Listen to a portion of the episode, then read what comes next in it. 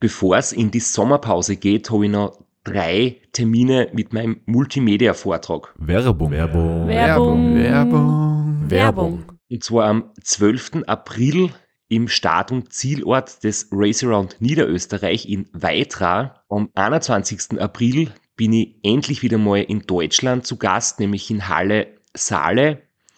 Und nach fünf Jahren Pause bin ich am 25.05. wieder in Kärnten.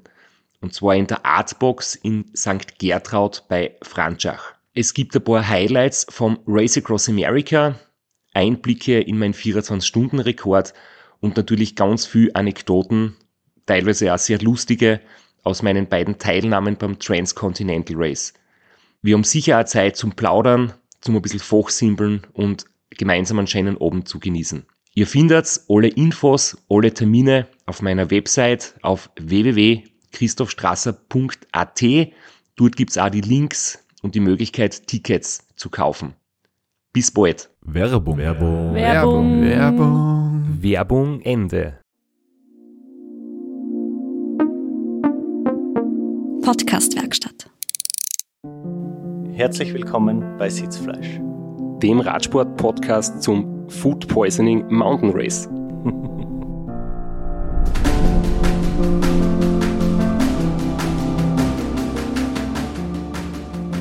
Servus. Du hast aber jetzt kein Food Poisoning mitgebracht, oder?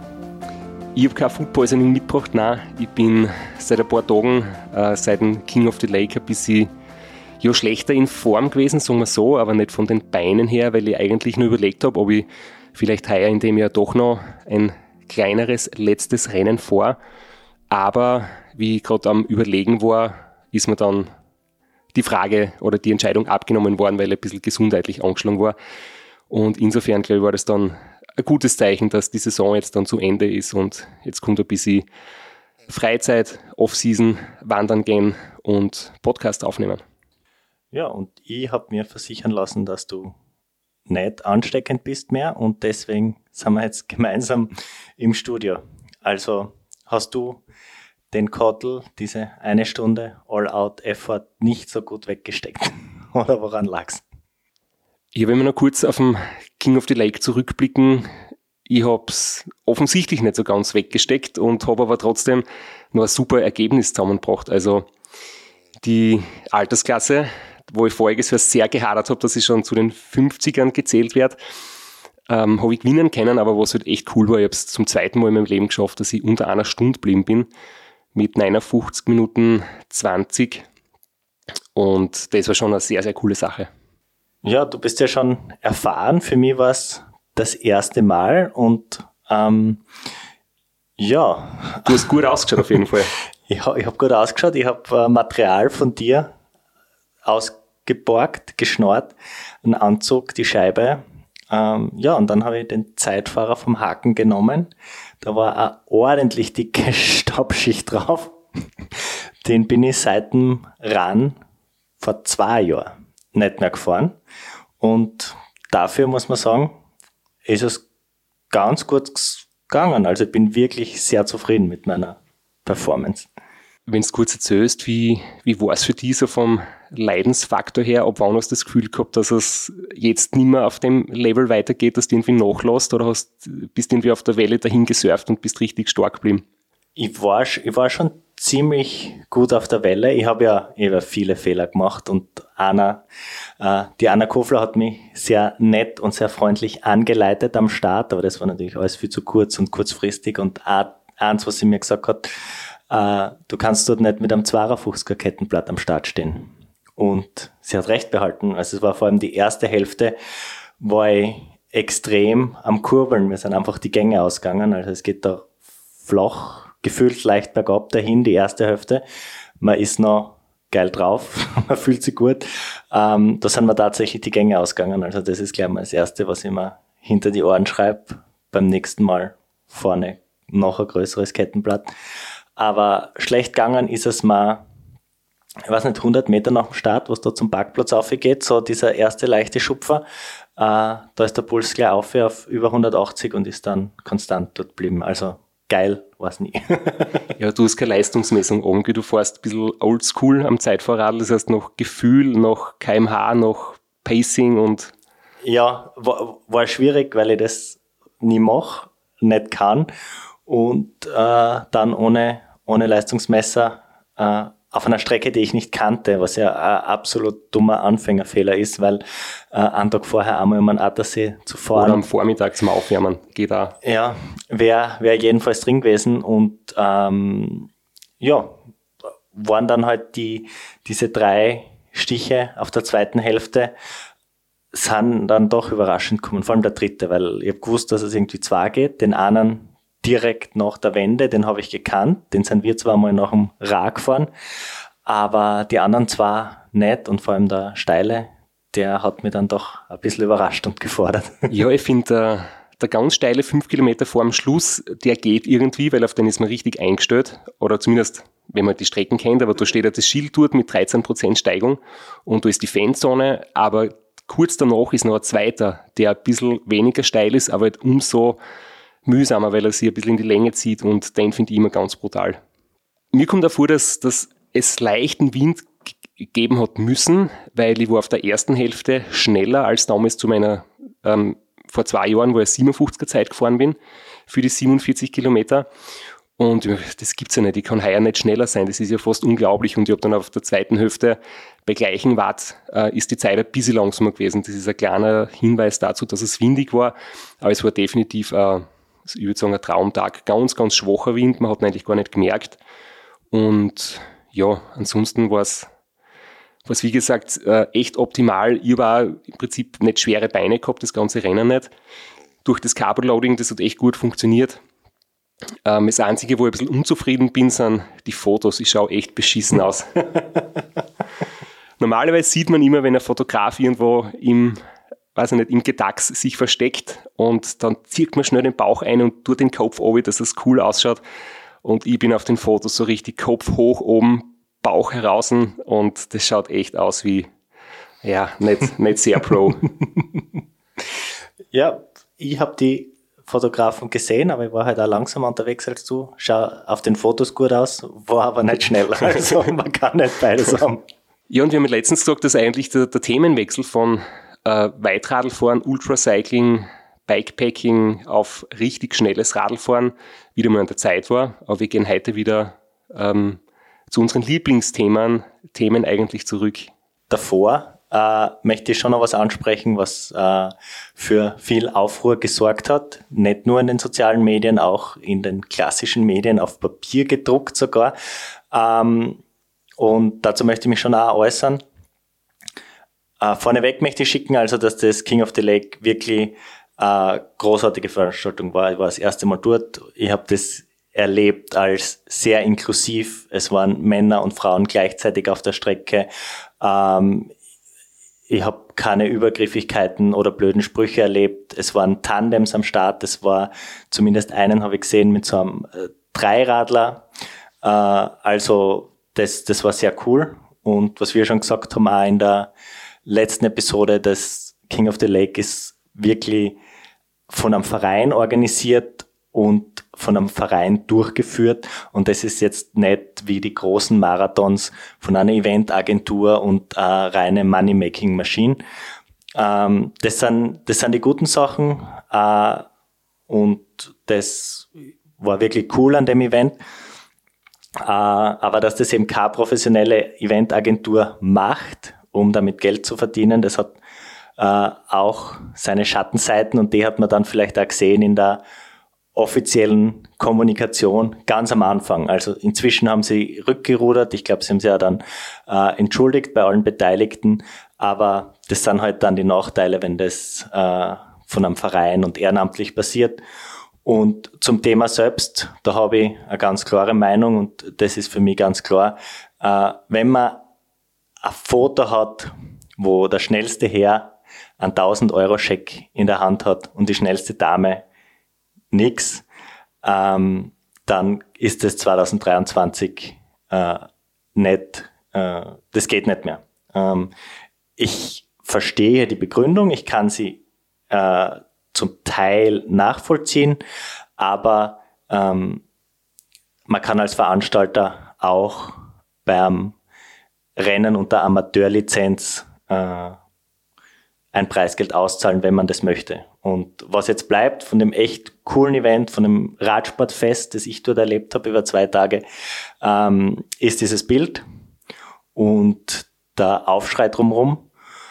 Äh, und der Veranstalter hat äh, daraus gelernt. Sie haben gesagt, sie werden ihre Konsequenzen daraus ziehen und ich hoffe wirklich, dass das dann nächstes Jahr anders ausschaut es hat wirklich einen Shitstorm gegeben, vor allem auf Instagram. Und ich habe mich da bewusst rausgehalten, habe aber sehr wohl mit einem Veranstalter geredet, der bei uns beim Live-Podcast das Vorwort oder die Einleitung gesprochen hat. Ich habe mit äh, jemandem telefoniert von offizieller Seite, der mit den Regularien des Radsportverbandes sehr gut vertraut ist. Und das, das Ganze ist eben dadurch ein bisschen begründet, dass es eine Elite-Kategorie bei den Herren gibt, und eine Amateurkategorie bei den Herren und bei den Damen gibt es die Amateurkategorie, aber keine Elite-Kategorie. Und vor einigen Jahren hat der King of the Lake auch die Radsport-Bundesliga beheimatet. Das heißt, da war Bundesliga-Rennen und damals war es so, dass ein Preisgeldzwang vorgeschrieben wird vom Radsportverband. Das heißt, bei Elite-Rennen muss es Preisgeld geben, wenn die Bundesliga mitfährt. Und daher kommt es, dass die Elite-Kategorie bei den Herren überhaupt gibt, damit Profis mitfahren dürfen, weil das dürfen sie nicht in der Amateurkategorie und daher auch das Preisgeld. Und jetzt war dann wirklich die Frage, warum es bei den Damen keine Elite-Kategorie gibt, weil dann wird es auch bei den Damen das Preisgeld geben. Und ich denke, und das, das wurde ja gesagt, dass da nächstes Jahr sich was ändern wird in diese Richtung. Und dass es eben bei den Frauen schwierig ist, zwischen Amateur und, und Elite-Lizenz zu unterscheiden. Ähm, bei den Herren ist das ganz streng. Also mit Elite-Lizenz darfst du kein Amateurrennen fahren und umgekehrt.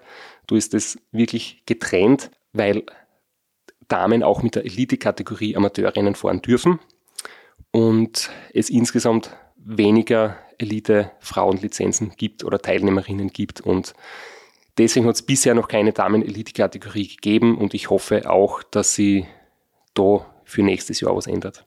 Dann kommen wir wieder zum Langstreckenradfahren. ja, aber ich möchte zuerst noch ganz kurz was sagen. Und zwar, ähm, Sitzfleisch ist ja mittlerweile nicht nur unser Podcast, sondern es gibt ein bisschen Merchandising-Artikel dafür, beziehungsweise echt coole Dinge, wie zum Beispiel die Kigo-Trinkflaschen, die titanbeschichteten Trinkflaschen, die quasi extrem gut haltbar sind, kein Gestank und keine Bakterien annehmen. Und da gibt es auch mit Sitzfleisch-Design. Und da haben wir jetzt zwei neue Farben äh, gestaltet, nämlich, Silb nämlich silberne und olivgrüne Flaschen. Und es gibt ein neues Zubehör, nämlich so ein Mundstück, das ein bisschen mehr durchlässt. Das wird davor ein bisschen eine Schwachstelle, dass recht wenig Flüssigkeit durchkommen ist. Und das gibt es natürlich alles auf meiner Webseite im www.ultracyclingshop.com, wo es auch die extrem flauschigen, kuscheligen und schön geschnittenen Sitzfleischpullovers gibt, jetzt für den Herbst. Ja, unsere Kigo Trinkflasche äh, werde ich mir auch äh, bestellen bei dir, weil meine zwei, äh, die hat sich die Sabine eingeschnitten, die kriege ich nicht mehr zurück. Okay. ja, das ist das Problem, wenn sie so lange halten. Die, werden, die sind quasi nicht zum Wegwerfen, die halten mindestens jahrelang. Da macht es Sinn, wenn man nach zwei Jahren die Flaschen dem Partner wegnimmt. Und jetzt als Überleitung zum Thema. Flo, gibt es für dich ein Rennen, das das Ärgste ist im Ultraradsport, wo du, de, wo du denkst, ähm, das ist mir definitiv mehr als eine Nummer zu groß? Es gibt wahrscheinlich mehrere, die mir eine Nummer zu groß sind, aber es gibt nur eins, äh, das ich mir so absolut gar nicht vorstellen kann, da jemals am Start zu sein. Und das ist das Silk Road Mountain Race. Und weil wir das wahrscheinlich beide nie fahren werden, Stand heute, haben wir uns dazu jemanden eingeladen, der uns davon berichten kann. Jemanden, dem das Rennen keine Nummer zu groß war, ist jetzt bei uns zu Gast. Danke, dass du dir Zeit genommen hast. Danke, dass du bei uns bist. Und ja, herzlich willkommen im Podcast. Hallo, liebe Jelena Helmreich aus Bayern. Hi. Hi, servus. Dann starten wir gleich rein. Wie lange bist du schon zurück aus Kirgisistan? Seit Ende August. Das sind jetzt knapp vier Wochen, glaube ich, ja. und äh, hast dich schon erholt? Hast du wie alle eine Lebensmittelvergiftung gehabt oder bist du ungeschoren davon gekommen? Äh, ich hatte Glück, die Lebensmittelvergiftung hatte ich nach dem Rennen äh, im Ziel, im Ziel mir geholt. Ansonsten ja, ich habe mich ganz gut erholt, würde ich sagen. Also klar, das eine oder andere merkt man noch. Meine Finger mittlerweile sind in Ordnung. Meine Zehen sind noch ein bisschen taub. Aber ansonsten geht's ganz gut, ja. Es ist ja für uns absolut unvorstellbar, generell äh, das Rennen. Wir werden noch eh noch über einige Details sprechen. Aber wo sind wir halt extrem beeindruckend ist, du hast jetzt das Silk Road Mountain Race als zweitschnellste Frau beendet. Und das war aber dein erstes Langstreckenradrennen überhaupt. Und wenn ich dran zurückdenke, zum Beispiel der Robin Gemperle, ähm, der hat das Atlas Mountain Race gewonnen, war beim Transcontinental Race Zweiter, war beim Badlands jetzt Zweiter und er zum Beispiel sagt, sein Traum ist es einmal, Silk Road Mountain Race zu fahren, aber er fühlt sich jetzt noch nicht bereit dafür. Irgendwie braucht er vielleicht noch ein paar andere große Rennen im Vorfeld zur Vorbereitung, bevor er sie noch dann an den Start stellt. Und jetzt kommst du zum Beispiel daher, Du bist ja, wenn man sich deinen dein Lebenslauf anschaut, eine wirklich überragende Triathletin, hast schon sehr viele Erfolge in dem Bereich gehabt. Ich meine, logischerweise, du bist in Rot geboren oder lebst in Rot und dann ist natürlich klar, dass man, dass man mal äh, Ironman-Distanz macht. Aber du hast heuer aus, aus Gründen, dass du uns vielleicht später noch erzählst, erstmals gesagt, okay, jetzt einmal kein Triathlon, jetzt einmal Bikepacking-Rennen und das Erstbeste, was man so machen kann, ist gleich das Silk Road. Äh, wie hast du die für dieses Orgelrennen entschieden und warum war es heuer kein Triathlon? Ja, also es hat so angefangen, ich habe letztes Jahr ja Triathlon gemacht, es ist ganz gut gelaufen und dann hatte ich mir eigentlich im Herbst vorgestellt, ja, äh, ich steige nochmal ganz äh, neu ein, arbeite an meinen, meinen Schwächen noch ein bisschen und schaue, was ich da noch rausholen kann ist leider alles anders gekommen. Ich war verletzt, konnte dann auch gar nicht mehr laufen. Äh, war dann auch ziemlich frustriert, dass das alles äh, absehbar war, dass das nicht funktioniert. Ähm, ja, und dann ähm, hatten mein Mann und ich ja eh schon äh, länger so den groben Gedanken mit Familienplanung.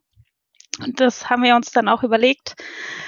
Ähm, ja, hat dann auch ziemlich schnell funktioniert. Also ich, ich war schwanger Anfang des Jahres, ähm, um Weihnachten Anfang des Jahres rum.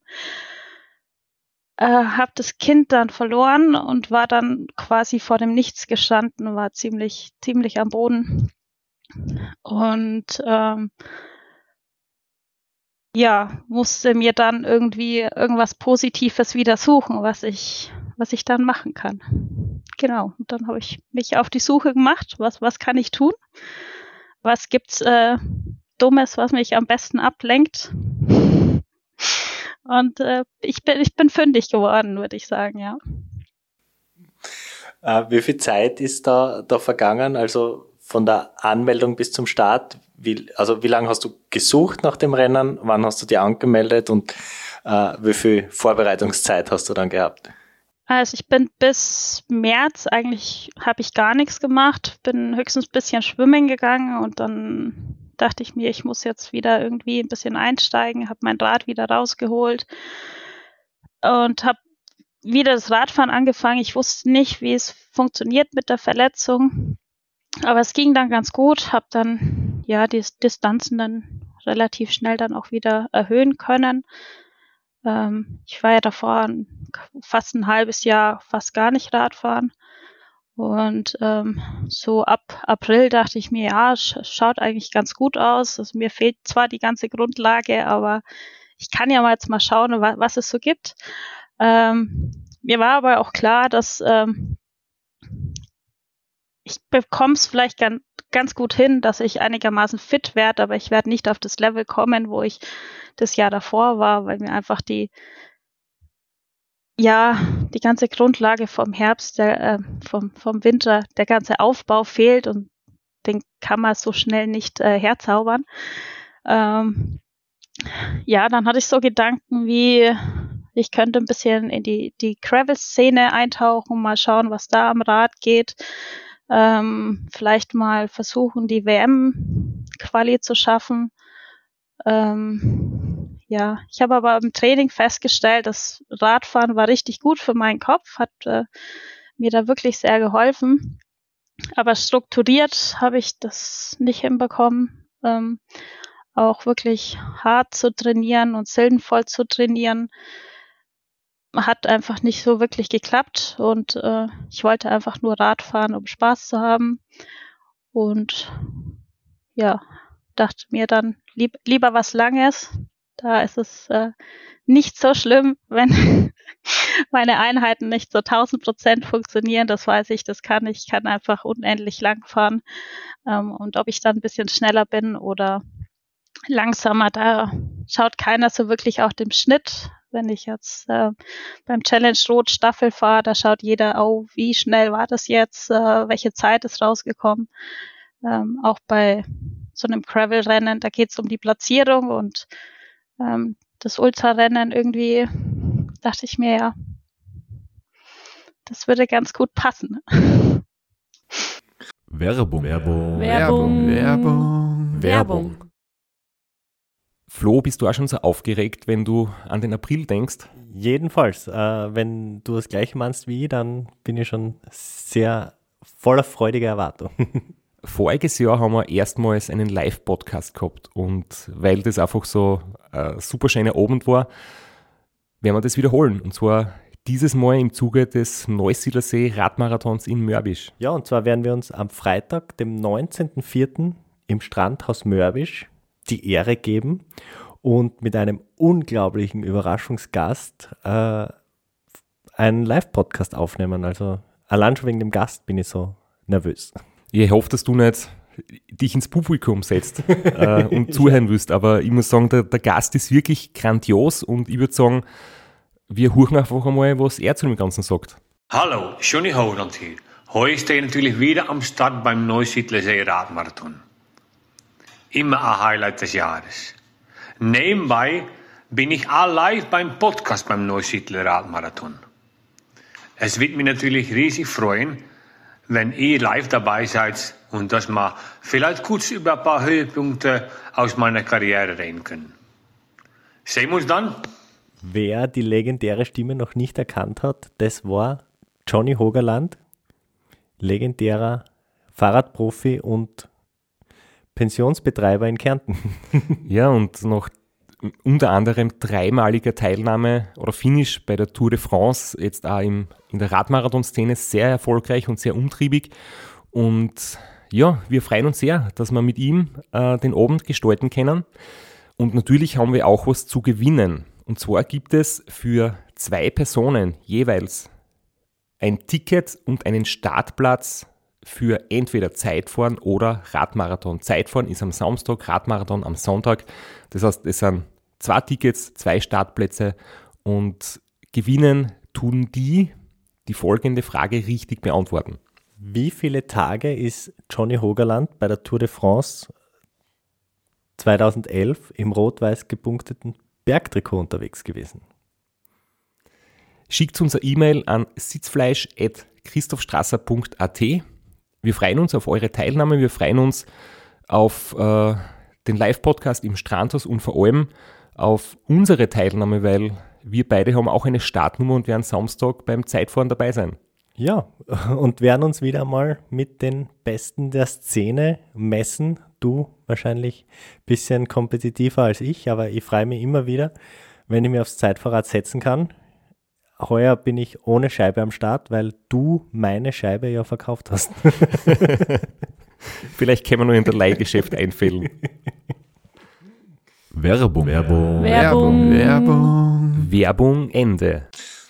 Also man, man merkt schon, du, du kommst aus dem Leistungssport, der Leistungsgedanke stand bis zu diesem Rennen jetzt für dich schon im Vordergrund. Hast du einen Hintergrund? Bist du Lizenzrennen gefahren? Ich bin eigentlich Triathletin, also ich habe die ganzen letzten Jahre Triathlon gemacht. Radrennen bin ich eigentlich nie wirklich gefahren. Ähm, ich bin diesen Mai ein Radrennen gefahren. Ich glaube, das war so das erste richtige. Außer ein paar, ja, zwölf oder 24 Stunden Rennen sind wir öfter mal im Team gefahren. Aber Radrennen an sich ähm, war bis jetzt keine Zeit. Alles, alles vor den Triathlon ausgebucht. Dann stellt sich natürlich die Frage, hattest du überhaupt ein Mountainbike?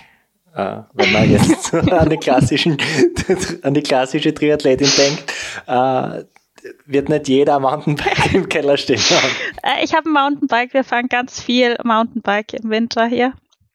Das ist ein altes Mountainbike, das war dann auch perfekt für Kirgistan. Da hatte ich mir keine Sorgen gemacht, wenn es kaputt geht, ist es kaputt. Ähm, aber ich glaube, ich bin auch nicht unbedingt so die klassische Triathlete, wenn es um sowas geht.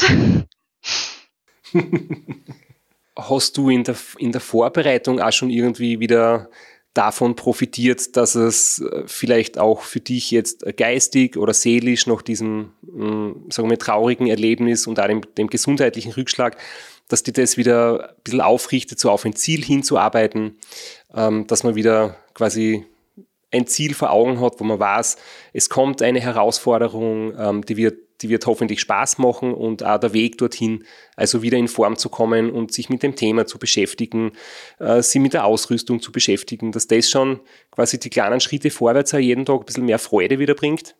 Ja, genau. Das war ja hauptsächlich der Plan, dass ich sage, ich muss mir irgendwas überlegen, ähm, was mir wieder eben was Positives im Leben gibt, wo ich sage, jetzt darauf kann ich mich wieder vorbereiten, da kann ich ähm, mich drauf freuen, da kann ich das Ganze positiv wieder sehen und ähm, vor allem da bin ich dann auch abgelenkt mit irgendwas anderem. Ich habe ja dann wirklich anfangen müssen, meine ganzen Sachen zu organisieren, mir die Sachen anzuschauen. Und da war ich dann richtig abgelenkt. Und ich war auch richtig dankbar, dass es mit meiner Verletzung funktioniert hat. Also ich war auch im Training, ich bin einfach gefahren und dachte mir, ja, cool, egal wie schnell, es macht Spaß, es ist egal alles egal, es macht Spaß. Kannst, kannst du kurz vielleicht sagen, was für Verletzung du gehabt hast, die dich vom Laufen abhält, aber nicht vom Radfahren? Und gleich äh, noch ein Kommentar dazu. Wir hatten ja schon einen Gast bei uns, der das Rennen gefahren ist, der Matti Köster. Und der ist zurückgekommen und hat gesagt, das Allerwichtigste ist, er muss viel mehr laufen, weil man muss bei diesem Rennen so viel zu Fuß gehen. Und äh, ich folge ihm auf Instagram und er ist wirklich sehr, sehr oft laufen für einen Radfahrer. Ähm, hat dir das dann gar nicht eingeschränkt oder äh, hast du da keine Befürchtungen gehabt? Äh, ich hatte eine Schambeinfugenentzündung. Ähm, ja, in der Hüfte. Das kommt vom, vom Laufen höchstwahrscheinlich letztes Jahr. Äh, ich bin, wie gesagt, auch den, den ganzen Winter nur sporadisch ein bisschen Rad gefahren, weil ich mich gar nicht getraut habe, weil das wirklich eine Entzündung ist, die in der Hüfte sitzt. Ähm, und die wollte ich erstmal loswerden. Und ja, bei der Vorbereitung auf das Rennen, ich hatte schon immer im Hinterkopf ein bisschen so, oh je, ich, äh, ich war ja schon mal in Kirgistan und ich wusste, was da passieren kann und dass man da stundenlang sein Fahrrad den Berg hochschieben und tragen muss. Ich habe einfach gehofft, dass es funktioniert. Also ein bisschen im Hinterkopf hatte ich schon so, oh, das könnte vielleicht nicht so gut sein. Aber ich wollte es, glaube ich, auch gar nicht wahrhaben, dass es vielleicht nicht funktionieren könnte. von dieser Verletzung hört man oft, zumindest in den Medien wird immer wieder berichtet, dass das bei Fußballspielern ähm, und Fußballspielerinnen oft ähm, passiert und das ist dann immer sehr, sehr langfristig, so halbes Jahr Pause oft oder zumindest viele Monate. Ähm, ja, da hast du eh eine Verletzung ausgesucht, die es richtig in sich hat. Aber umso schöner, wenn du dann trotzdem ähm, dich dorthin gekämpft hast, dass du so das Fitnesslevel erreichst das hat mich selber sehr gefreut, muss ich sagen. Ähm, ist aber eh so, also ich hatte ja trotzdem, selbst wenn ich ein halbes Jahr nicht so viel gemacht habe, habe ich ja, glaube ich, auch von den letzten Jahren noch eine relativ große Grundlage. Hatte auch das Glück, dass ich äh, Ende März dann drei Wochen äh, nach Mallorca konnte und da einfach noch ein bisschen Grundlage draufschaufeln konnte. Und ansonsten war ich einfach hier ganz viel Radfahren. Und ich komme aus Rot, da gibt es sehr viele Triathleten, die immer Radfahren wollen. Ja, naja, äh, du kann ich einhaken. Jelena, weißt du, ob man Kirgisistan oder Kirgisistan sagt oder ob beides okay ist oder ob eins davon eigentlich, ob man eins davon nicht sagen sollte? Man darf beides sagen. Es ist beides in Ordnung. Okay. Äh, Wir haben selber extra Okay. nachgelesen. Also Flo, dein Versprecher ist damit abgesegnet. Sehr gut. Aber du warst schon mal dort äh, vorher ähm, mit dem Rad äh, als zum Wandern, zum äh, was hast du dort gemacht? Mein Mann und ich sind vor vier Jahren, ja, vier Jahre sind es, glaube ich, jetzt her. Ähm, wir hatten eine große Radreise gemacht. Wir sind nach Bangkok geflogen und sind mit dem Fahrrad heimgefahren und da sind wir auch durch äh, Kirgisistan gekommen, ja. Also ich kannte die Okay. Ecke. Das heißt, es klingt auch nach einer sehr coolen Tour. Äh, das heißt, Bikepacking-Erfahrung war jedenfalls da bei dir. Also es war nicht komplett von null. Du hast schon gewusst, was kann man zu Hause lassen, was darf man auf gar keinen Fall zu Hause lassen. Ähm, also ein bisschen Erfahrung war schon da. Und wie hast du dann dein letztes Setup gefunden? Hast du dafür getestet oder einfach dich auf deine Erfahrung verlassen und Ja, also die, ja, eine grobe Idee hatte ich, was wir brauch, was, was ich brauche. Das Problem war bloß, wir waren damals tatsächlich mit so richtigen Reiserädern unterwegs und hatten mehr als genug dabei. Also eigentlich viel, viel, viel zu viel. Was auch nicht unbedingt, äh, ja, fürs Rennen fahren geeignet war. Es war alles viel zu schwer und ähm, das heißt, ich musste nochmal komplett äh, neu anfangen mit der Ausrüstung und mich nochmal komplett einlesen. Ähm, war auch ein kleines Problem, weil tatsächlich ich habe mich erst so um Pfingsten rum angemeldet.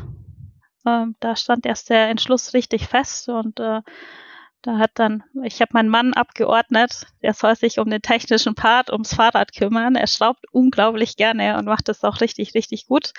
Äh, dann war ich schon mal das Fahrrad ein bisschen los und habe mich dann erstmal darum gekümmert, dass ich Taschen bekomme und ähm, auch einen leichten Schlafsack und ich wusste auch nicht, was, was nimmt man mit, ein Zelt äh, oder wie macht man das und da habe ich mir einfach ein paar ähm, vom Vorjahr angeschaut, die das gemacht haben, ein paar, die sonst Bikepacking unterwegs sind, gefragt, was die für Ausrüstung haben, ähm, nachgelesen. Es gibt ja zum Glück ganz, ganz viele ähm, vom letzten, von den letzten Jahren, die zusammengeschrieben haben, was sie gefahren sind. Und da habe ich mir einfach ein paar Dinge zusammengesucht und äh, bestellt. Testen war leider nicht mehr wirklich drin.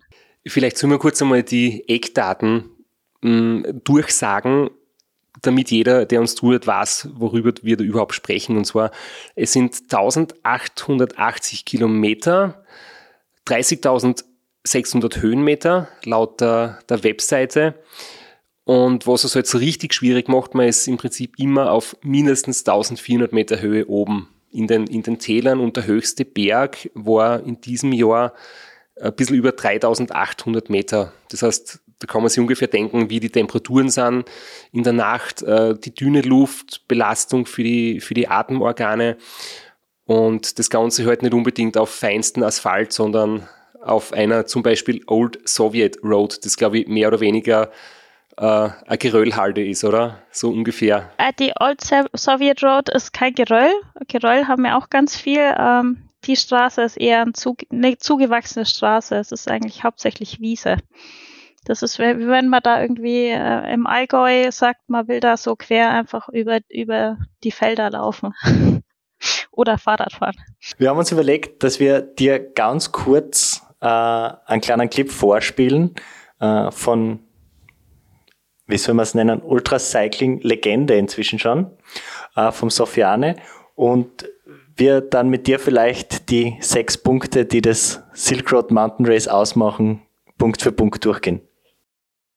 Sofiane Healy ist definitiv ähm, eine Legende. Er hat das jetzt heuer zum dritten Mal hintereinander gewonnen und er hat immer recht coole Videos und so weiter auf YouTube und das ist so ein Trailer, wo der Sofian während dem Radlfahren ähm, recht lustig das Rennen beschreibt beziehungsweise auflistet, was die sechs wichtigsten Faktoren sind, wenn man das Rennen durchstehen möchte.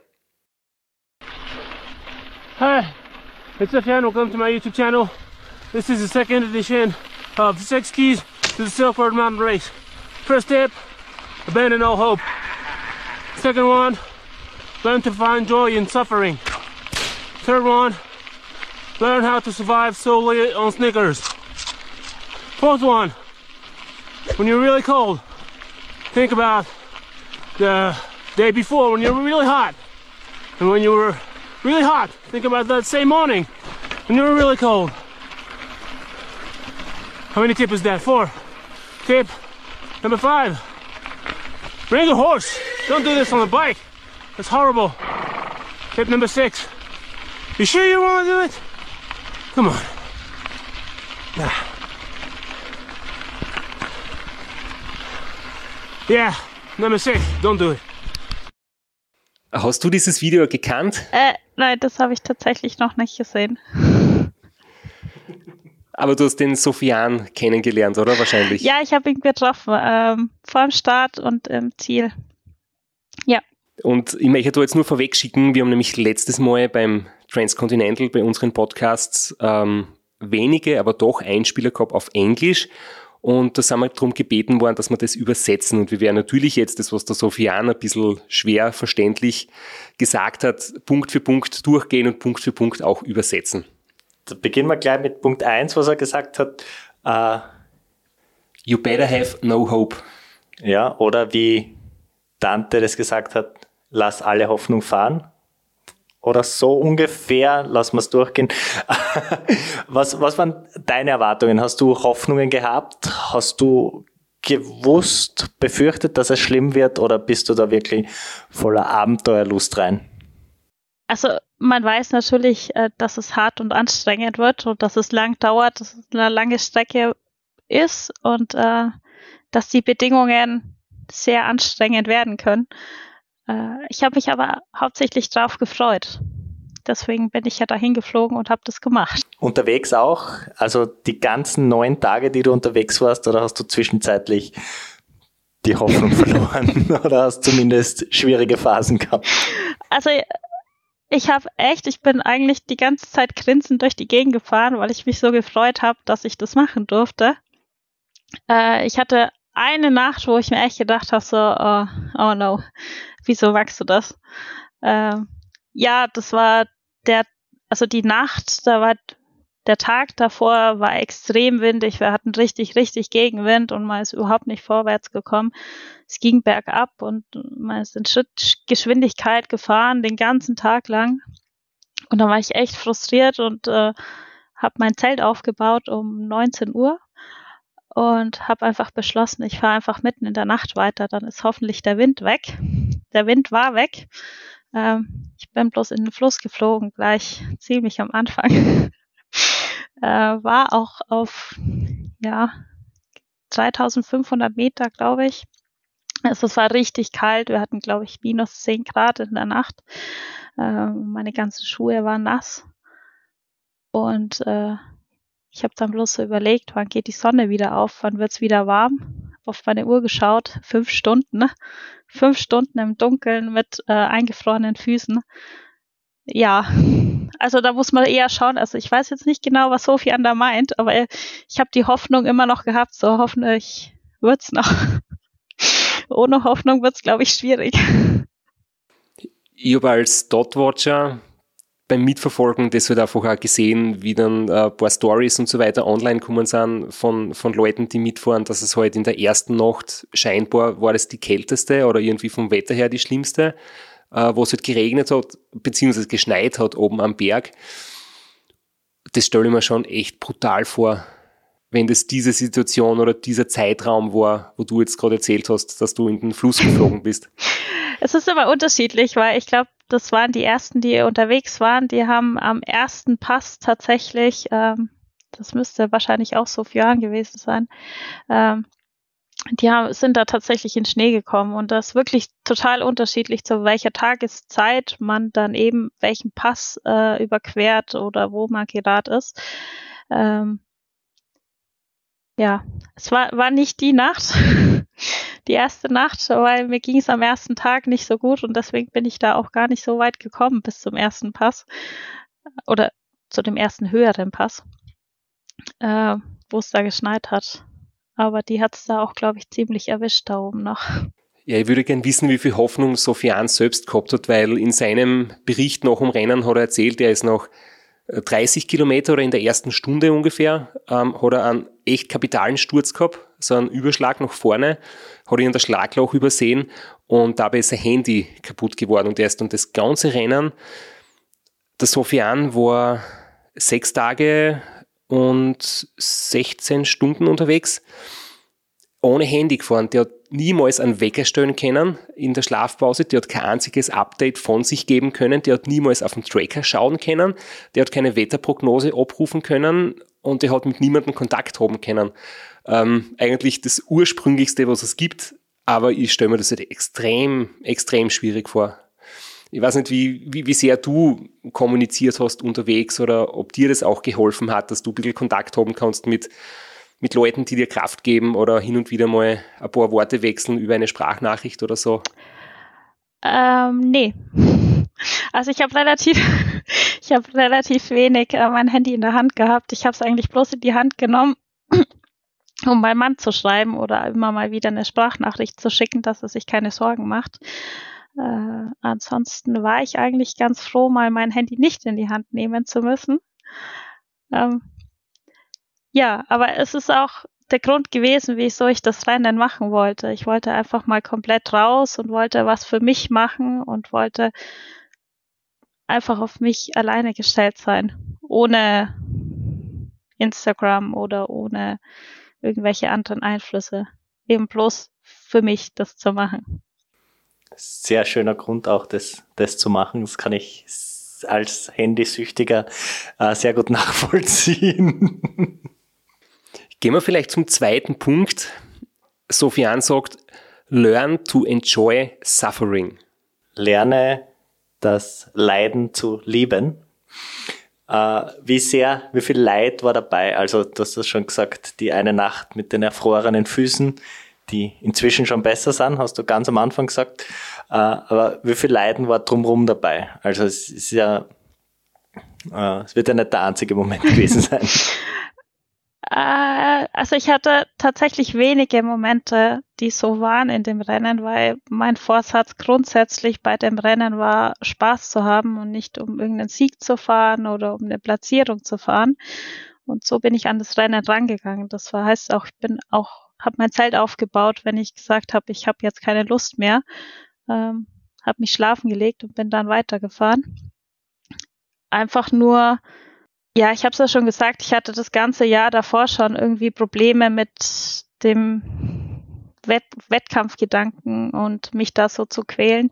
Und normal bin ich jetzt nicht unbedingt so. Ich tatsächlich das mit dem ihr Leiden, glaube ich, kann ich eigentlich ganz gut.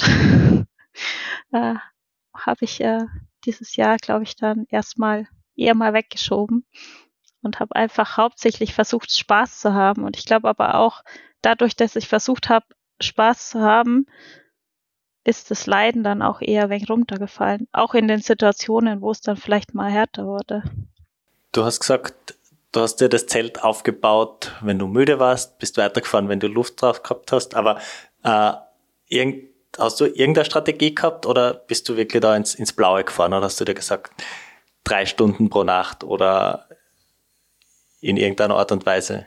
Weil, ähm, wenn ich da noch ergänzen darf, wenn du sagst, du hast das wirklich als, als, als Freude empfunden und du warst gut gelaunt und hast das Leiden weggeschoben oder gar nicht zugelassen, das setzt ja voraus, dass du mental recht fit bist, weil wenn man in den Zustand kommt, wo man wirklich übermüdet ist und mit ganz wenig Schlaf sich durchkämpft, leidet ja immer auch die Psyche drunter und die, die schlechte Laune ist eigentlich dann Dauerzustand, weil man einfach im müden Zustand nicht mehr richtig gut drauf sein kann. Das heißt, wie viel hast du geschlafen und, und wie, wie viel glaubst du, hat dir das geholfen, mal im Kopf positiv zu bleiben? Ich habe so, ich glaube, um die vier Stunden meistens geschlafen, hatte so Standzeiten oft, so ganz genau kann ich es gar nicht sagen, um, um die sechs Stunden oft, weil ich abends dann eben noch was gegessen habe, Zelt aufgebaut, um die vier Stunden geschlafen und in der Früh nochmal Frühstück und los. Äh, das war bestimmt hilfreich, aber man muss auch sagen, ich bin da auch ganz gut. ähm, wie gesagt, ich mache Triathlon, ich mache Langdistanz-Triathlon und da muss man sich ja auch vielleicht nicht tagelang motivieren, aber über die ganze Strecke. Und ich hatte noch nie Motivationsprobleme bei sowas. Ich versuche immer das Positive zu sehen und alle negativen Gedank Gedanken erst gar nicht hochkommen zu lassen. Und ich habe schon oft drüber nachgedacht, weil mich viele Menschen fragen, so, wie magst du das? Und ich denke mir mal so, ja, ich habe keine Ahnung, ich mach's halt einfach. Einfach machen, auch das Motto von der Nicole Reist, wenn ich das jetzt richtig im Kopf habe. Ähm, du hast gesagt, Zelt aufbauen, äh, das machen, glaube ich, die allermeisten, oder? Es wird halt doch sehr, sehr kalt in der Nacht. Aber ähm, wie entspannend, wie erholsam ist dann so eine, so eine Nacht auf 3000 Meter in einem Zelt? Ich war relativ müde, meistens, wenn ich mein Zelt aufgebaut habe und bin auch ziemlich schnell eingeschlafen. Ich wusste auch nicht, ob ich das kann. Meistens daheim brauche ich relativ lang zum Einschlafen. Und da oben hatte ich eigentlich im Rennen überhaupt gar kein Problem. Ich habe mich hingelegt, geschlafen, vier Stunden geschlafen und bin wieder aufgestanden. Ich war richtig begeistert, dass es so funktioniert hat. Ähm, Kälte war nie ein Problem beim Nee, gar Schlafen. nicht. Ich habe auch einen richtig dicken Schlafsack mitgenommen. Habe ich extra, ich glaube, äh, Cetus Summits 3, weiß was ich, heißt der. Ähm, der war ausreichend. Und nur eine technische Frage äh, mit Unterlagsmatte oder am Zeltboden? Ich hatte eine Matte, genau, so eine halbe, die bloß bis zur Hälfte geht. Die hatte ich mir manchmal ein bisschen länger gewünscht, dass es wirklich auf die Füße auch noch geht, weil da die Kälte doch dann am meisten hinkommt. Da habe ich aber dann meistens noch einfach eine Jacke drunter gelegt. Ähm, zur Frage mit dem Zelt. Ja, also ich hatte ein Zelt dabei und die meisten haben ein Zelt dabei, wobei die meisten, die vorne fahren, um Platzierungen fahren, tatsächlich mit Bibi fahren. Du hast uns im Vorfeld Fotos geschickt und wir haben uns die natürlich durchgeschaut, wenn wir gesagt haben, wir könnten vielleicht über das eine oder andere Bild äh, auch reden oder, oder uns das quasi gemeinsam anschauen. Äh, ein Foto ist recht lustig, da fährst du barfuß. Und ich vermute, das hat mit, dem, mit den nassen Füßen zu tun gehabt, oder? War das eine Trocknungsmaßnahme und nicht, wenn wir jetzt gerade beim Thema Leiden sind, Leiden oder nicht Leiden, das war jetzt kein kein Grund, dass deine Füße irgendwie so geschmerzt haben? Es gibt extrem viele Flussdurchquerungen und äh, ich habe extra Mountainbike-Schuhe mitgenommen, mit denen man auch richtig laufen kann. Äh, die sind aber relativ dicht und dann ist das Wasser einfach nicht mehr weggetrocknet und meine Füße sind richtig aufgequollen. Und an dem Tag hat es tatsächlich auch angefangen, dass sie ein bisschen so gekribbelt haben immer, also taub geworden sind. Dann dachte ich mir, ich fahre einfach mal, es ist warm, ich fahre einfach mal eine Stunde ohne Schuhe. Vielleicht wird's besser. ist so ein bisschen besser geworden. Man sieht ja immer wieder Leute, die mit Flipflops sogar beim Silk Road Mountain Race, so bevor ich es einmal gesehen, dort irgendjemand mit Flipflops äh, sein Radl getragen, eine Geröllhalte nach oben. Das hat ziemlich geil ausgeschaut am Foto. ja, kann man auch machen. Und auf dem anderen Foto sehen wir etwas, was jetzt nicht so noch Freude am Leben irgendwie aussieht. Du hast du gerade offensichtlich Nasenbluten gehabt. Und das war irgendwie eine Maßnahme, um, um damit zurechtzukommen. Wie viel hast du in der Hinsicht irgendwie körperlich abbekommen? Äh, ich hatte zu dem Zeitpunkt alle paar Tage Nasenbluten tatsächlich. Äh, es war relativ trocken und der Wind war extrem. Und ich habe das äh, daheim auch dann öfter, wenn es so extrem trocken ist, äh, dass ich da Nasenbluten bekomme. Also ich habe mir bloß Sorgen gemacht, weil ich tatsächlich relativ viel Blut verloren habe, weil ich mir schon dachte, eigentlich brauche ich das noch. Und es war nervig, weil immer wenn ich versucht habe, weiterzufahren und ich habe so ach geblutet, war alles voll Blut und das äh, sieht dann auch nicht so toll aus, wenn man Blut verschmiert. Dann, man ist ja eh extrem dreckig und stinkt, wenn man dann von oben bis unten mit Blut verschmiert ist. äh, ja, vielleicht kommt es dann auch nicht so gut. Aber auf dem Foto bist du trotzdem noch gut gelaunt und lächelst in die Kamera. Also das muss man nur dazu sagen. Du schaust nicht schmerzverzerrt oder verzweifelt. Nee, rein. war jetzt auch nicht so schlimm. Ich wusste, es hört irgendwann auf. Es hat tatsächlich länger gedauert, weil es anscheinend in der Höhe einfach länger blutet oder mehr blutet dann auch noch. Ähm, aber ich wusste, es hört wieder auf und das hat dann auch nicht wehgetan. Kommen wir zum dritten Punkt. Ja, weil wir von Schmerzen reden. Uh, learn to survive on Snickers. Also uh, nochmal kurz auf Deutsch. Uh, lerne auf Snickers zu überleben oder von Snickers zu leben. Um, wie ist die Verpflegung? Man hat alle paar hundert Kilometer, wenn mal wieder ein Dorf kommt, so einen kleinen Dorfladen und diese Dorfläden haben hauptsächlich irgendwelche Süßigkeiten und vielleicht mal Brot und Käse. Ähm, und da gibt's eben Snickers, ja. Und die meisten Radfahrer lieben Snickers und essen Snickers. Äh, ja, also viel Auswahl gibt's nicht. Aber tatsächlich, ich habe war auch mein Plan vorher. Wir waren ja schon mal da unterwegs. Ich wusste, was es gibt. Und mein Plan war es auch einfach hauptsächlich Süßigkeiten zu essen und mal vielleicht Brot und Käse zu essen, weil ja auch jeder weiß, ähm, dass man immer wieder Bauchprobleme bekommt.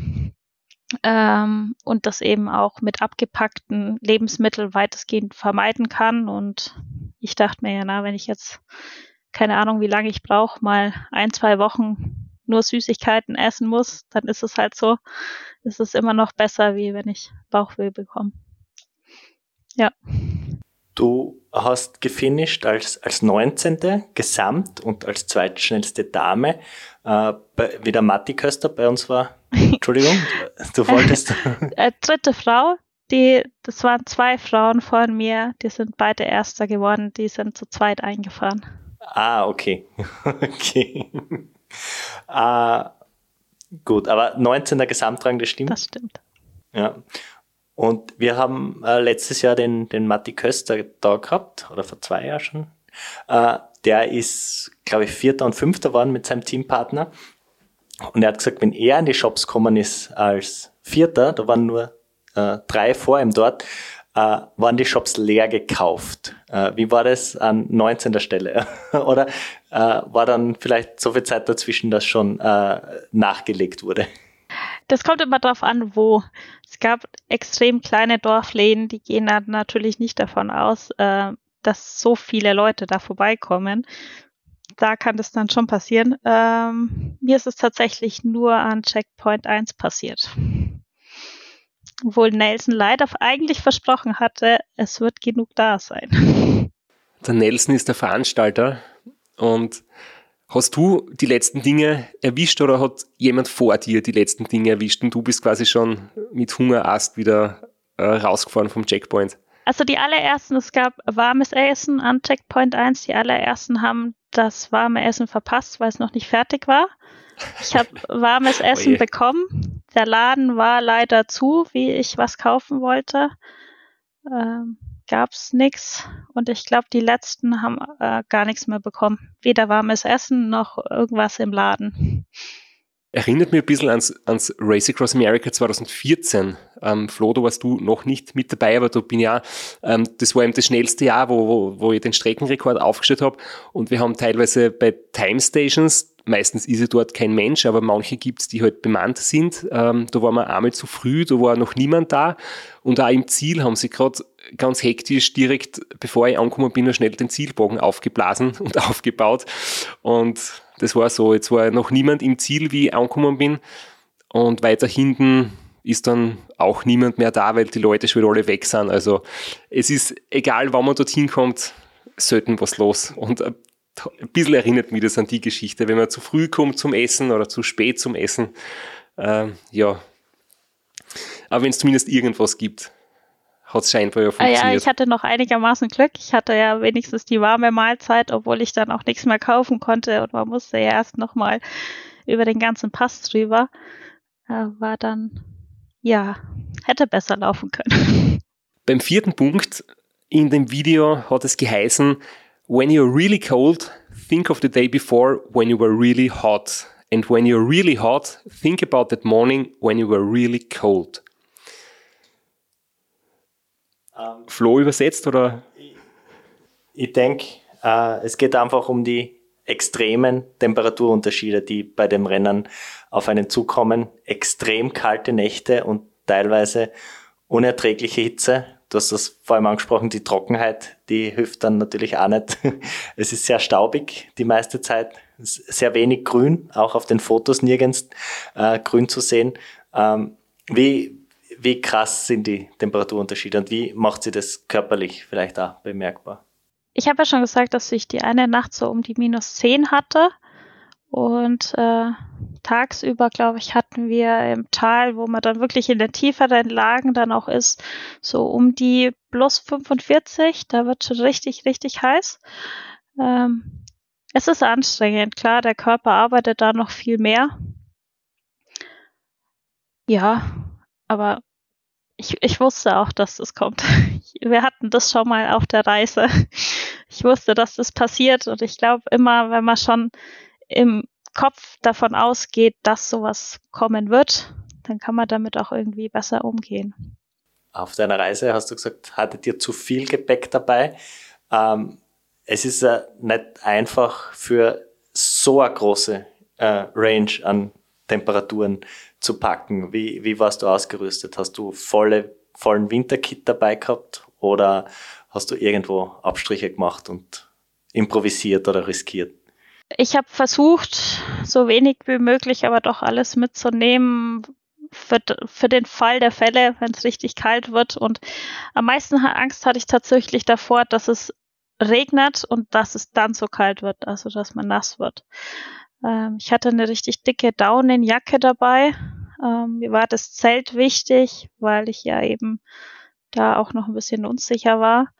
Ähm, Zelt und der Schlafsack war mir extrem wichtig, weil ich mir denke, wenn es richtig heiß wird, naja, dann sucht man sich einen Schatten oder macht mal Pause. Aber wenn es irgendwann richtig kalt wird, dann hat man wirklich ein Problem, vor allem wenn man nass ist. Und das, da wollte ich irgendwo im Kopf die Sicherheit haben, wenn das passiert, baue ich mein Zelt auf, habe meinen Schlafsack. Das ist dann quasi meine sichere Zone und dann kann mir eigentlich nichts mehr passieren. Ich finde es immer wieder erstaunlich, wenn man sich einfach ähm, Fotos und Videos vom Silk Road anschaut. Man sieht immer so die extrem karge Landschaft und die schneebedeckten Berge und die hohen ähm, ausgesetzten Pässe man glaubt nicht, dass es so tagsüber wirklich auch über 40 Grad haben kann. Das ist irgendwie echt erstaunlich, vor allem in Kombination mit der Höhe, dass man da selten unter 2000 Meter ist oder unter 1500 Meter. Fühlt sich irgendwie die Hitze dort oben anders an, weil, weiß ich nicht, in Rot zum Beispiel kann es auch schwül sein im Sommer und da werden 35 Grad in Rot wahrscheinlich auch extrem unangenehm sein. Ähm, also wenn man das jetzt irgendwie vielleicht in Worten nur beschreiben kann, wie sich so Hitze in dieser Höhe anfühlt bei trockener Luft. Die Hitze in der Höhe, da, wenn man sagt, man ist um, um die 3,8, äh, da wird es dann schon mal um die 25 Grad, aber so richtig, richtig heiß wird es eher in den tieferen Lagen. Und da ist es tatsächlich auch die Landschaft so richtig trocken. Das, glaube ich, ist dann so eher um die 1400, äh, 1800. Und da ist es wirklich eher wüstenartig, die Landschaft. Ist einfach extrem trocken, ist auch nicht schwül, ist einfach trocken und heiß. In den höheren Lagen überhaupt gar kein Problem. Du hast überall Flüsse und Bäche, wo man Wasser rausnehmen kann. Ähm, also ich hatte einen Wasserfilter dabei. Und in den trockeneren Lagen, da kann schon mal sein, dass man mehrere Kilometer äh, hat, wo man dann ein bisschen Wasser mittragen muss. Äh, Nelson hat auch äh, gewarnt vor einem Abschnitt, wo es an, anscheinend kein Wasser gibt. Den habe ich nicht gefunden. also ich habe überall Wasser gefunden. Es war eigentlich überhaupt gar kein Problem. Ähm, ja. Beim fünften Key Factor hat, haben wir gehört, bring a horse, don't do this on a bike. It's horrible. Also, nimm ein Pferd mich, mach das nicht auf einem Fahrrad. Es ist furchtbar. Ähm, damit wollen wir eigentlich jetzt nicht drüber sprechen, ob du das besser geritten wärst, aber ähm, du hast angesprochen, dein Bike, das hast du komplett deinem Ehemann überlassen, aber kannst du uns vielleicht doch ein paar Dinge sagen zu, zu deinem Fahrrad, das du gewählt hast? Äh, mein, mein, Fahrrad ist äh, ein altes Cube-Fahrrad, ein altes Hardtail. Ähm, mehr technische Daten wirklich meinen Mann fragen. Ansonsten gibt's. okay. also vorne Federung, hinten keine Federung. vorne Federung, hinten, ja. Alles weitere ist wurscht. Okay. Genau. Äh, ich ich habe noch ähm, einen Auflieger drauf gemacht, das habe ich selber gemacht.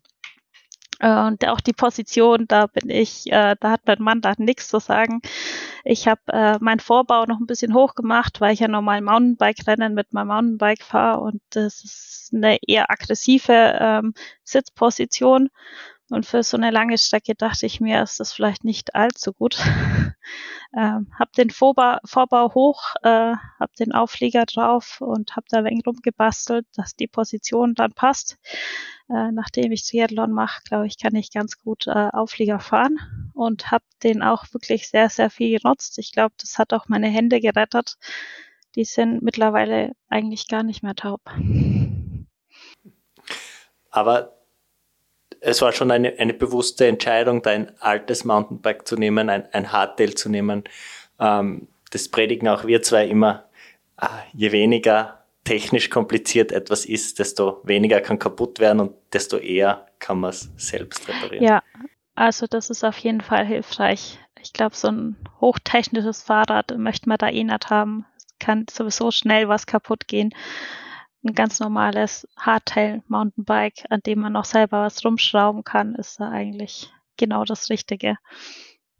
Ja, aber Thema selbst herumschrauben, wenn du das in der Vorbereitung nicht selber machst, hättest du unterwegs oder hast du unterwegs beim Radl reparieren können oder müssen? Hast du irgendwie Defekte gehabt? Und wenn du jetzt keine selbstständige Schrauberin bist, sozusagen, wie hast du dir dann helfen können unterwegs? Ähm, also man muss dazu sagen, mich interessieren diese ganzen technischen Daten immer nicht, auch am, am Fahrrad. Und äh, wer viel am Fahrrad schraubt, weiß, dass es das Teil passt zu dem Teil und wie auch immer. Man muss sich da relativ viel ähm, darüber informieren. Aber wenn ich die Teile da habe, ich, ich kann schrauben, ich hätte alles reparieren können. Ich hatte das Glück, dass überhaupt nichts kaputt ging. Ich hatte nicht mal einen Platten, gar nichts. Flo, ich glaube, wir wissen, wo du vielleicht einmal eine private Nachhilfestunde nehmen kannst. ja, ich, ich glaube, gibst mir mal die Nummer von deinem Mann, der könnte mir dann ein paar äh, mein Fahrrad einmal richten. Ich schick mal vorbei. es vergeht kein Treffen zwischen Flo und mir, wenn wir uns irgendwo sehen und sagen, hey, wie geht's, was gibt's Neues? Und der Flo sagt, ja, letzte Trainingsausfahrt, irgendwie Reifen schon wieder kaputt. Frisch im Geschäft machen lassen, im, bei den Profis abgeholt am Heimweg. Luft draußen, so ungefähr. ja. Vielleicht ist bei dir schon höhere Gewalt mittlerweile, irgendein Fluch. Wahrscheinlich. Ähm, aber ein Thema noch, Fahrrad und Pferde. Gibt es Einheimische, die Radl fahren? Ist es dort ein Sport, der betrieben wird? Weil es gibt natürlich viele Einheimische, die auf Pferden unterwegs sind. Wie ist das ungefähr, also wie ist das Mobilitätsverhalten der Kirgisen und Kirgisinnen? Also entweder Auto oder Pferd. Ein paar Kinder haben Fahrräder. Ich habe auch äh, mit dem Pferd, ist eigentlich ganz lustig, ich habe äh, ganz, ganz am letzten Pass, äh, wo ich schon wieder stundenlang mein Fahrrad den Berg hoch, hochgeschoben, gehoben habe, äh, sind mir zwei Reiter quer über die, die Felsen äh, entgegengekommen und haben mich bloß beobachtet, haben dann irgendwann Videos von mir gemacht und haben mich ausgelacht, glaube ich, dass sie sich bloß gedacht haben, äh, was macht das blonde Mädchen da am, am, mitten am Berg, trägt ihr Fahrrad den Berg hoch. Äh, da wäre das Pferd auf jeden Fall sinnvoller gewesen wie das Fahrrad. Ja. Die sechste Mitteilung in dem Video ist gewesen, Are you sure you wanna do it? Don't do it. Bist du dir sicher, dass du es machen willst? Tu es nicht. äh, wie schaut's bei dir aus? Also wir erleben dich die, da jetzt sehr positiv. Die Leute können dich nicht sehen, aber du strahlst richtig, äh, wenn du darüber erzählst. Äh, wirst du dir das nochmal, also antun ist vielleicht das falsche Wort, wirst du dich da nochmal in dieses Abenteuer stürzen? Ist eine sehr, sehr gute Frage. Also mir hat es richtig, richtig viel Spaß gemacht und ich hatte ja einen Grund, wieso ich das gemacht habe. Und äh, ich war einfach nur dankbar, dass ich das machen durfte und war dann auch dankbar, dass das so gut funktioniert hat, weil man manche Dinge er tatsächlich einfach nicht in der Hand hat, wie mit dem Fahrrad, da kann so schnell was kaputt gehen oder wenn man Magenprobleme bekommt, selbst wenn man versucht, nur abgepackte Sachen zu essen, ähm, trifft es ja doch immer wieder den einen oder anderen. Ob ich es wieder mache, äh, muss ich mir alles überlegen, was ich die, die nächsten Jahre jetzt mache. Also ich fahre extrem gern lang Fahrrad. Äh, ich mache auch extrem gern, sag mal mal, ein bisschen dumme Dinge. ähm, das mit dem Ultra-Radfahren so ganz äh, habe ich mich da noch nicht so wirklich entschieden, in welche Richtung ich da gehen will. Mir fällt nur ein kleiner Hinweis ein, wenn du gern beim Triathlon bleibst, aber trotzdem sehr, sehr lange Distanzen magst. An dieser Stelle liebe Grüße an die Xandi Meixner. Und Gratulation zu ihrem Weltrekord. Und auch Ali Möstl, ähm, der aus der Steiermark kommt. Das sind die beiden, die wir persönlich kennen. Die haben in der Schweiz, in Bux, einen 20-fach Ironman gemacht. Also Double Decker Continuous. Das heißt, 76 Kilometer schwimmen, drei, also an einem Stück. Und dann nach zwei Tagen setzt man sich aufs Rad für 3600 Kilometer. Und dann ungefähr eine Woche später geht man noch ja, so, so zehn Tage laufen und lauft 840 oder 850 Kilometer. Und irgendwann nach zweieinhalb bis drei Wochen ähm, erreicht man dann das Ziel, wobei erreichen unter Anführungszeichen, das findet ja auf einem recht kleinen Rundkurs statt, ähm, kommt man dann ins Ziel und, und legt sich hin. Also vielleicht ist das, was in Zukunft, was deine, deine Augen strahlen lässt. ja, vielleicht muss ich mir mal überlegen, obwohl noch länger laufen, es ist, der Marathon reicht eigentlich schon. Aber äh, bist du jetzt wieder im, im Training wettkampforientiert? Willst du es nochmal versuchen im Triathlon? Oder äh, du es jetzt wieder gemütlich angehen und nur mehr zum Spaß? Also im Herbst ist bei mir eigentlich eh immer so, dass ich sage, das ist ein bisschen so Findungsphase fürs nächste Jahr und ähm, da habe ich es jetzt eigentlich auch nicht ganz so eilig. Im Moment mache ich noch paar kleine Wettkämpfe. Äh, mach erst, schau erst mal, dass ich das rumbekomme. Äh, und dann, glaube ich, überlege ich mir erst mal so langsam, was ich mache. Trainieren tue ich ja eigentlich eh immer, soweit es geht. Und äh, irgendwas wird mir bestimmt einfallen. Nochmal zum, zum Silk Road und generell zum Ultracycling und dem Unsupported Rennfahren. Wie hast du eigentlich so den Spirit erlebt oder einfach so die, die Menschen, die man da kennenlernt? Jetzt hast du da zum ersten Mal quasi da reingeschnuppert und wahrscheinlich die meisten nicht gekannt bisher.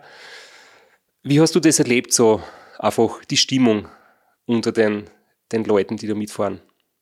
Also ich habe im Ziel extrem nette Leute kennengelernt. Ich bin, äh, ja, wir hatten dann so eine kleine Gruppe und äh, nachdem ja jeden Tag dann wieder und wieder jemand ankommt, äh, haben wir uns immer zusammengetan und hatten echt richtig viel Spaß zusammen und da war die Stimmung richtig, richtig gut. Ähm, so kleinen Dämpfer, glaube ich, wenn man das so sagen darf, ha hatte ich ein bisschen ähm, ab und zu hatte ich tatsächlich das Gefühl, dass die Bikepacking-Szene vielleicht nicht ganz so offen ist, wie ich es äh, oft erwartet hatte. Ich dachte immer, es ist ein bisschen das wirklich ursprüngliche, dass jeder willkommen, ähm, egal wie viel Follower oder wo man herkommt, äh, jeder ist da gleich. Und da hatte ich manchmal tatsächlich ähm, das Gefühl, ist nicht für alle ganz so. Also es gab so zwei, zwei Lager. Also ich bin auch mit einem bisschen zwiespaltigen Gefühl leider wieder nach Hause gegangen, teilweise.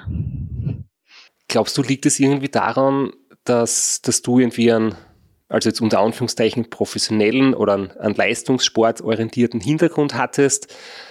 Oder weil du zum ersten Mal dort dabei bist, weil ich habe das zum Beispiel schon äh, recht positiv erlebt, obwohl es natürlich auch in meiner Situation ein paar gegeben hat, die sagen, ah, jetzt kommt da so ein, ein Langstreckenprofi und es war vielleicht nicht allen recht und so. Aber generell habe ich den, ähm, die Stimmung eigentlich als sehr angenehm empfunden. Wobei dort, wo ich war, das sind halt quasi Straßenradrennen. Und da ist dann, glaube ich, nicht so die ganz wilden Abenteurer dabei wie in Kirgisistan, wo es wirklich so fast äh, wie ein Survival-Radrennen ist, jetzt unter Anführungszeichen, komplett outdoor, komplett in der Wildnis, komplett ähm, abgeschottet von der Zivilisation eigentlich. Und Transcontinental ist ja doch in Europa auf, auf guten Straßen schnell fahren. Ich glaube, mit mir hatte das überhaupt nichts zu tun. Mich kannte ja auch gar keiner. Also keiner wusste, was ich sonst mache und wo ich herkomme. Ähm, manchmal hatte ich eher so das Gefühl, das hat eher damit zu tun, ähm, dass das so ein prestigeträchtiges Rennen vielleicht ist, wo man sich wirklich sehr gut darstellen kann über Social Media und dass es vielleicht viele hauptsächlich machen, da um diese Geschichte zu erzählen, nicht für sich selber. Ich weiß es nicht. Keine Ahnung. Ja, es gibt, es gibt einige Rennen, wo dieser Mythos extrem ausgeprägt ist. Silk Road ist sicher eins von denen. Badlands ist, glaube ich, auch eines von denen, wo halt dieser, ja, das Flair und die Atmosphäre und, und das Drama halt immer ganz extrem zelebriert wird. Ja, vielleicht ist einfach zu viel Media außenrum, so, äh, dass dann der Kern nicht mehr ganz so rauskommt. Ich, ja. Also ich bin auch nicht die Einzige. Also mich, mir haben das äh, mehrere erzählt, dass sie gemeint haben, sie haben sich nicht so willkommen gefühlt. Jedenfalls bist du persönlich, glaube ich, sehr, sehr gut angekommen, weil wir haben nämlich äh, von einer ähm, Radfahrerin auch vom Silk Road den Hinweis bekommen. Sie hat uns geschrieben, sie hat gesagt, okay, wenn ihr wieder mal jemanden einladen möchtet vom Silk Road, dann bitte schreibt die Jelena und die ist so sympathisch und so offen und so eine großartige Persönlichkeit, die würde sie uns gerne für einen Podcast empfehlen und dafür sagen wir Danke. äh, ja, vielen Dank. Aber wie gesagt, es waren extrem viele nette Menschen da. Ich will es ja auch gar nicht schlecht machen. Hast du endlich die, den Alan Shaw gesehen? Ähm, den habe ich über, über Instagram, glaube ich, entdeckt. Ähm, das war der Typ mit dem Lastenrad. Der ist mit so einem Lastenradl das gefahren und auch ins Ziel gekommen. Und der war immer sehr originell unterwegs und hat sehr ähm, positiv ausgeschaut. Also ich glaube, das war so eine Frohnatur. Zumindest hat er sich so dargestellt und äh, immer gut drauf und immer gelächelt und ist dann ja, mit so einem Lastenrad über die Geröllhalten gefahren. Das war echt geil irgendwie. äh, ja, Ellen haben wir auch im Ziel erwartet. Auf ihn haben wir gewartet. Und er war tatsächlich immer gut drauf und äh, hatte immer irgendwas Lustiges zu erzählen. Ein, ein ganz lustiger Mensch. Du hast gesprochen über die Selbstdarstellung, ähm, was für mich da immer ein bisschen da, dazugehört und dass wir beide sehr kritisch sehen, äh, du noch viel mehr als ich, äh, ist, dass damit auch immer einhergeht, dass man teilweise vielleicht auch über seine Grenzen geht. Also der Straps betont es immer und immer wieder, dass er nie über seine Grenzen geht, er einfach äh, durch seine körperliche Leistungsfähigkeit seine Grenzen einfach äh, sehr weit verschoben hat, aber niemals über den Grenzen ist. Ähm, das ist vielleicht Definitionssache, aber ja. ich möchte es gern so betonen, nur dass man an seine Grenzen gehen kann und das ist sicher gut und interessant, aber drüber gehen ist halt gefährlich.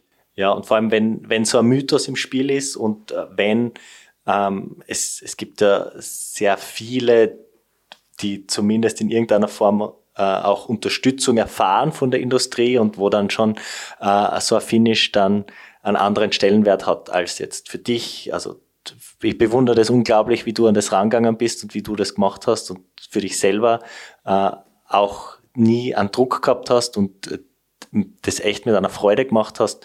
Ähm, gerade der ganze Sport, finde ich, ist jetzt gerade irgendwie in so einer Phase, ähm, wo, wo man das öfter sieht und wo das vielleicht ein bisschen so zu sehr äh, gepusht wird einfach. Diese äh, über die Grenzen gehen. Ja, wie ist, wie ist so dein Empfinden gewesen, wenn du, wenn du andere gesehen hast? Es hat heuer recht viele Stürze gegeben, scheinbar, hat man, hat man in den Stories und den Berichterstattungen gesehen. Äh, viele haben Husten gehabt oder, oder wirklich so schlimme Atemprobleme durch die Temperatur- und Höhenunterschiede. Ähm, du bist ja recht gut durchgekommen, aber hast du eben das miterlebt, wenn sich Leute quasi über ihre Grenzen hinaus verausgaben? Und, und wie siehst du das als Leistungssportlerin, die auf sich achtet? Äh, ich habe eine Geschichte dazu. Äh, es, es, gab einen, der ist äh, so weit gegangen, dass er tatsächlich anscheinend nachts nicht mehr wusste, was er macht. Der ist ähm, einfach nachts irgendwo stehen geblieben. Er konnte nicht mehr, hat sich anscheinend auch nicht mehr wirklich ausgekannt. Ähm, hat sich dann einfach in den Straßengraben gelegt, ohne auf 3800 Meter, glaube ich, war das, ohne Schlafsack, ohne irgendwas, hat es anscheinend gar nicht mehr überrissen, dass das nicht funktionieren kann, weil es da wirklich minus 10 Grad bekommen kann. Äh, den hat zum Glück jemand gefunden, ansonsten hätte das richtig schlecht ausgesehen. Die haben dann den Notbutton für ihn gedrückt. Und das ist sowas, wo ich sage, da hört es irgendwann auf. Ähm, ich bin ja ein bisschen neu in dieser Backpacking-Szene und ich schaue das mir immer an und mich interessiert und ich mache ja auch gern solche Dinge, aber ich sehe es auch ein bisschen kritisch, weil ich mir immer denke, ja, die einen wissen vielleicht, wo ihre Grenzen sind, aber wissen das dann alle oder wollen alle dann bloß das machen, was die vorne machen? Ähm, wenn ich mir jetzt den Sofian anschaue, ich glaube, der hat ich kann es gar nicht genau sagen, neun Stunden Pause irgendwie gemacht. Keine Ahnung, wie viel er geschlafen hat in der ganzen Zeit, wo er unterwegs war. Er scheint es irgendwie auszuhalten. ähm, aber wenn man das dann sieht und viele dann sowas als Beispiel nehmen, sieht man dann ziemlich schnell, wohin das führen kann. Und ich sehe es ein bisschen kritisch, weil ich nicht glaube, dass jeder weiß, wo seine Grenzen da sind. Und für mich war es zum Beispiel jetzt auch, ich habe das erste Mal so ein Rennen gemacht. Ich habe gesagt, ich mache das jetzt, aber ich mache es aus Spaß. Ähm, ich will meine Gesundheit da nicht irgendwie ähm, kaputt machen damit. Vor allem, weil ich in der Richtung keine Erfahrung wirklich habe und habe mir da eigene Grenzen gesteckt. Aber ja, ich finde, man muss sich da wirklich gut Gedanken machen im Vorfeld. Wie weit kann man gehen, wie weit möchte man auch gehen? Sehr, sehr gut. Danke, dass du das mit uns teilst. Äh, zum Abschluss, äh, on a happy note, also äh, zum Abschluss was, was Fröhliches. Ähm, der Straps zeigt mir gerade das Foto von dir mit äh, diesem Hut. Ist das ein, ein, ein Filzhut oder ähm, was ist es genau? Kannst du erklären, wie, wie du zu diesem Hut gekommen bist? Äh, es ist ein traditioneller Filzhut aus Kirgisistan. Den tragen eigentlich bloß die Männer da. Äh, den haben Freunde von mir, haben mir den äh, gekauft. Äh, der Pascal und die Delara. Vielen Dank nochmal. äh, den habe ich bekommen. Die waren so traurig, dass man als dritte Frau keinen so einen Hut bekommt, weil die ersten Männer ähm, den Hut bekommen haben, dass wir mir selber eingekauft haben. Gibt es dort auch nur unter Anführungszeichen eine Gesamtwertung? Es gibt eine Gesamtwertung und äh, die erste Dame wird gewertet, ja. Dann bist du um deinen, und nachdem das diesmal zwei waren, bist du um deinen Hut umgefallen. ja, ich habe so den Hut bekommen. Äh, genau, ich habe, ne, ich habe, also mich haben viele dann darauf angesprochen, ähm, ob die Damen auch was bekommen. Ähm, und ich habe auch Nelson dann gefragt, wie das so ist. Und er meinte, ne, gibt's nicht. Ultra, da gibt's nur für die Gesamtwertung gibt's was, alles andere wird nicht geehrt. Wie findest du das? Wir haben heute gerade im Intro, das war eine ganz andere Geschichte vom King of the Lake kurz was äh, besprochen, aber wir haben auch schon ein anderes Mal äh, das Thema irgendwie angesprochen. Ultra Cycling, also jetzt nur, nur unsupported ist es irgendwie so, ähm, anscheinende Zeichen von Gleichberechtigung, dass Männer und Frauen gleich gewertet werden in einer Klasse. Ähm, du kommst aus dem Triathlon, du kennst es dort, dass es Männer- und Frauenwertung gibt. Ähm, überall werden die Sieger gefeiert in ihren Kategorien. Äh, wie findest du das? Wir wissen, du machst das nicht wegen einem Ergebnis, es ist für dich nicht wichtig und für die meisten ist es nicht wichtig, aber es, das Bild, das man, das man irgendwie abgibt, ist das ein Zeichen von Gleichstellung oder ist das ein Zeichen von die ersten drei bei den Frauen werden irgendwie ein bisschen weniger Aufmerksamkeit äh, bekommen als die Männer. Natürlich kann eine Frau overall gewinnen, das man aber auch, wenn es beide Wertungen gibt. Ich finde es ein ganz schwieriges Thema und ich finde einfach, ähm, dass man ein bisschen aufpassen muss, wenn es um das Thema geht, weil ja, Gleichberechtigung hin oder her, wenn ich sage, es gibt nur eine Wertung und alle sind da drin und dann ist es gleichberechtigt. Und wenn ich mir jetzt so einen Silk Road Mountain Race anschaue, wo ich sage, ja, man kann schon sagen, das ist dann vielleicht mit dem ganzen Schlaf und dem organisatorischen, dann gleicht sich das vielleicht für die Damen wieder aus, aber nicht unbedingt, wenn ich sage, ich muss mein Fahrrad, das weiß ich, wie viel Kilo wiegt, in den Berg hochtragen ähm, dann ist es wenig schwieriger. Ich finde auch, ähm, selbst wenn man so eine Gesamtwertung macht, was ich ja eigentlich auch ganz cool finde, ähm, kann man ja auch beides machen. Wieso ehrt man nicht einfach Männer und Frauen und macht eine Gesamtwertung? Ähm, ich finde einfach, wenn man das nur als eins macht, ist die Würdigung der Damen fällt immer irgendwo hinten runter, wird dann ähm, irgendwo ein bisschen vergessen oder bloß so ein bisschen nebenbei läuft es dann. Ähm, Problem ist einfach, dass dann auch die Medien natürlich das gar nicht so auffassen. Und ja, ich finde, es ist dann ein bisschen schade einfach. Trotzdem hast du einen super coolen kirgisischen Hut Filzhut jetzt zu Hause. ja, wenn man gute Freundinnen hat und gute Freunde, dann ist man nicht angewiesen auf den Veranstalter. Ja, da haben wir wieder den Spirit. Äh, ich kannte die ja vorher gar nicht. Wir haben uns äh, bei dem Rennen kennengelernt. Äh, also wie gesagt, es, war eine richtig gute Stimmung und es waren richtig nette Menschen auch da, auch wenn ich vielleicht diesen Media-Hype jetzt ein bisschen kritisiert habe. Na, sehr cool. Also wirklich äh, danke, dass du dir die Zeit genommen hast. Danke für das echt äh, coole Gespräch. Danke für deine, deine Offenheit. Und ja, nutz deinen Herbst, um dir Gedanken zu machen für nächstes Jahr und vielleicht sehen wir dich im Triathlon, vielleicht sehen wir dich unsupported. Wir werden das weiter verfolgen und sind sehr gespannt und freuen uns auf deine nächsten Abenteuer. Dankeschön. Ich habe dein, wenn ich es Lebensmotto nennen darf, gelesen. Du schreibst One Life, Live It. Und das finde ich sehr schön und kann man vielleicht am Ende auch so stehen lassen. Und auch, ja, nochmals vielen Dank für deine Zeit und viel Freude bei allem, was du am Radl oder in den Laufschuhen im, im Badeanzug in nächster Zeit machst. Ja, danke euch.